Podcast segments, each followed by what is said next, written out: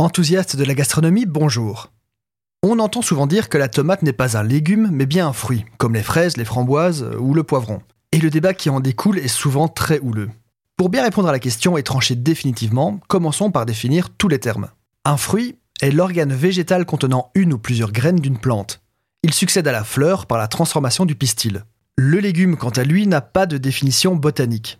Un légume est plutôt un terme culinaire qui désigne la partie comestible d'une plante. Vous comprendrez alors facilement où cela va nous mener. Donc pour répondre à la question est-ce que la tomate est un fruit ou un légume, la réponse est simple. Les deux à la fois, suivant le point de vue. Pour continuer avec l'exemple de la tomate, elle est botaniquement un fruit. La preuve, elle contient des graines. Mais il est tout à fait normal de la considérer culinairement comme un légume.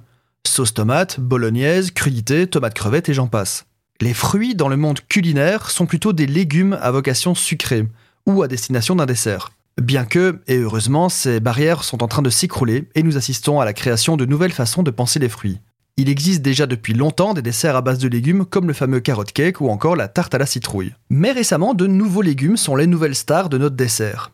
La gastronomie moderne essaye de plus en plus d'intégrer des fruits à vocation sucrée dans des recettes salées ou au contraire d'incorporer des légumes traditionnellement salés dans des préparations plus douces, comme des desserts à base de pommes de terre, de piment ou de betterave ou encore des ananas rôtis comme une pièce de viande, ou de la salade à base de feta et de pastèque que je vous invite à essayer en été.